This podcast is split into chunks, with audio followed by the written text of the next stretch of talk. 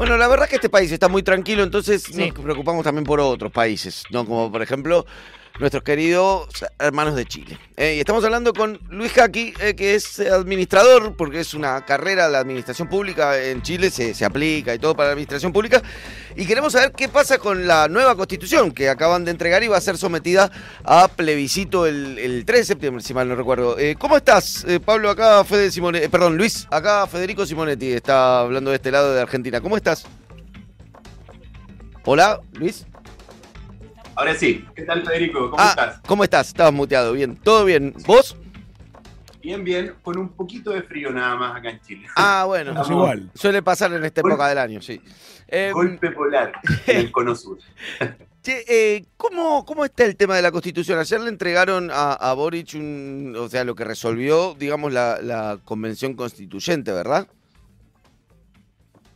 Así es. Ayer fue la entrega de este texto que después de un año de, deliberación en la Convención Constituyente, se le entregó al presidente Boric. Me cuesta decirle presidente Boric, pero bueno, son las cosas de la, de la vida. Y creo que fue un trabajo bastante arduo que estuvo bien complicado porque mucha gente en este país no quiere que cambie la constitución de Pinochet. Así de, de directo lo puedo decir, hay mucha gente que se siente cómoda con la constitución de Pinochet y, e incluso algunos que se la han dado de próceres demócratas hoy día siguen dudando si aprobar o rechazar esta nueva constitución que es fruto de, del estallido social de octubre del 2019 y que fue como fue una de las salidas eh, para poder eh, volver a, entre comillas, a, a, poner a Chile dentro del, del, ámbito de los marcos democráticos.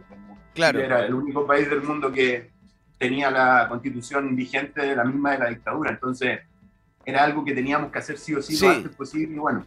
Claro, lo logramos. Y, te da la sensación de que por ahí, eh, cuando fue toda la parte del estallido, como que la sociedad chilena se corrió un poco a la izquierda y, propusieron una, una, constitución bastante de, vanguardia, con temas ambientales, con pueblos originarios, con, con eh, feminismo, disidencias también de eh, en cuanto a, los temas sexuales, a los derechos LGBTIQ y ahora medio como que está reculando o, siguen por esa línea?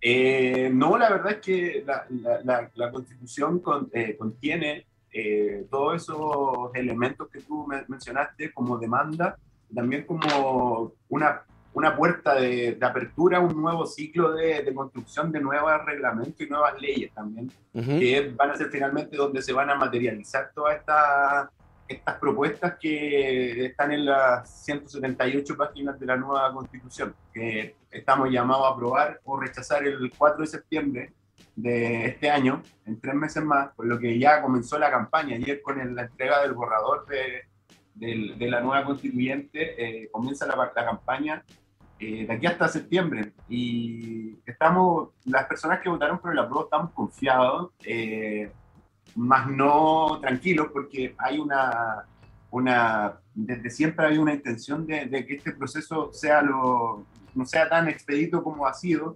Es, han, hubo muchos problemas, hubo por ahí algunos convencionales que cometieron errores bien graves, eh, pero aún así con todo creo que, que que lo que tenemos hoy día, esta constitución es una constitución que nos permite y nos da la facilidad para poder reformar cosas que antes eran una, un castillo, una jaula de legal, eran prácticamente imposibles por los quórums y todos los, números, eran imposibles ah. cambiarlo. Hoy día tenemos la, la, posibilidad de poder cambiarlo. A ver, desarrollame un poco e-, ese punto, digamos. O sea, la constitución nueva permitiría hacer más modificaciones en, cosas que estaban como muy fijadas, como por ejemplo el sistema económico.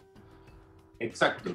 Sí, así como también lo fue en su momento el sistema político. Hasta el año 2009 en Chile era una, una especie de binominalismo donde solo se elegía la concertación y la derecha en todos los puestos públicos, desde las, las, elecciones locales, municipales, hasta las de senador y presidente. Entonces, romper el binominal fue algo muy importante, eh, pero fue un, también proceso, un producto de una movilización.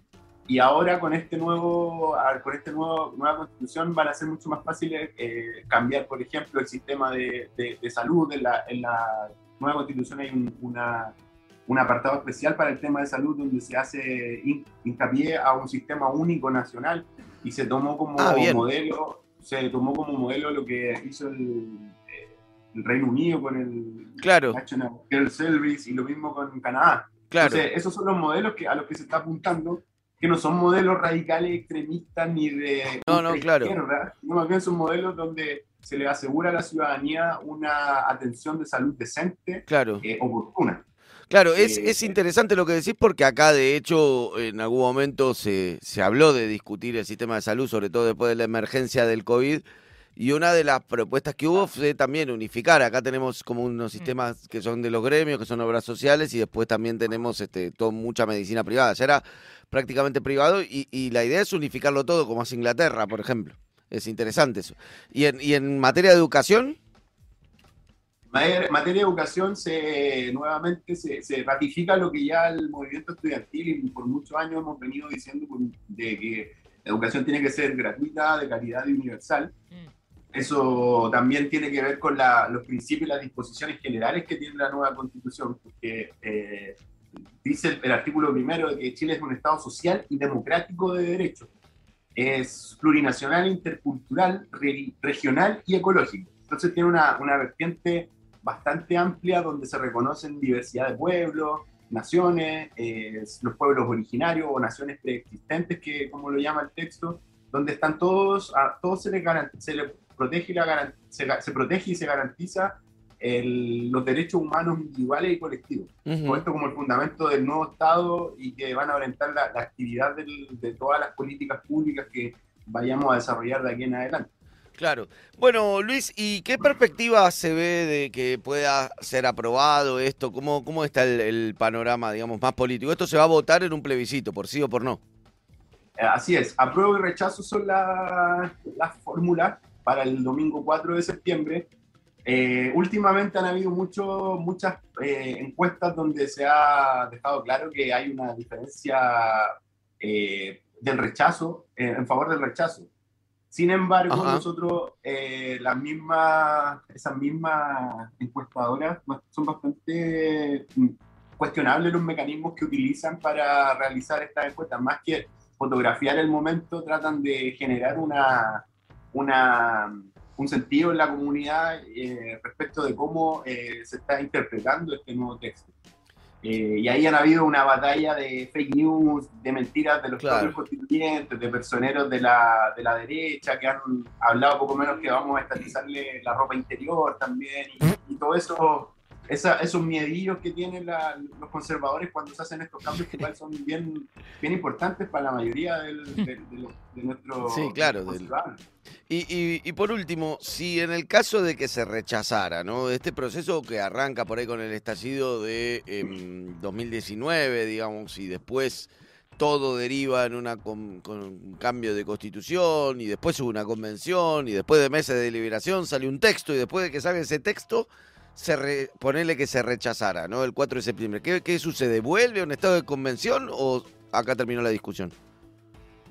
Volvemos lamentablemente a, a la constitución de 1980 y la constitución de 1980. O sea, volvemos nuevamente a foja cero y a seguir con esa constitución. Ahí yo creo que eh, es importante señalar que eh, el pueblo de Chile durante los últimos cinco años eh, ha tenido un despertar, más allá de lo, de, lo netamente político y de, lo, de la movilización, también ha habido un momento constituyente dentro de toda la ciudadanía. O sea, estos temas se están discutiendo, las personas están preocupadas, eh, y sin embargo creo que eh, así como confiamos en el pueblo durante el, proceso de la, de la, del, primer... Eh, del primer plebiscito y de la constitución propiamente tal de la convención, eh, yo creo que está, durante estos tres meses se van a ir despejando todas las dudas y vamos a darnos cuenta que efectivamente esta constitución que tenemos hoy día, que nació de, todo, eh, del, movimiento, del movimiento social del 2019 y que viene por lo menos 10, 15 años atrás del 2019, la demanda por la nueva constitución, eh, va a ser mucho mejor de lo que nos, que nos dejó Pinochet, o sea, esta jaula de oro. Claro. Eh, nosotros apostamos a la prueba, apostamos a que el, pueblo finalmente decida nuevamente quiénes son los, eh, cuál va a ser la nueva constitución. Y en eso estamos muy confiados en nuestro pueblo porque cuando hemos estado en estas situaciones, entre comillas, extremas, el pueblo de Chile siempre ha dado una, una respuesta eh, que satisface a sus propias demandas. Así que estamos confiados y para salir a hacer campaña durante estos tres meses por el apruebo. Bueno, Luis, les deseamos la mejor de las suertes, ¿eh? que, anden, que ande muy bien, que se apruebe eh, y que cambie finalmente el, patrón económico, ¿no? Sobre todo y, social de, Chile. ¿eh? Hablamos con Luis Jaqui, que es administrador público y especialista en políticas públicas. Luis, muchas gracias por esta comunicación. Chao, muchas gracias y saludos a todos los que nos escuchan. Que anden muy bien. Chao.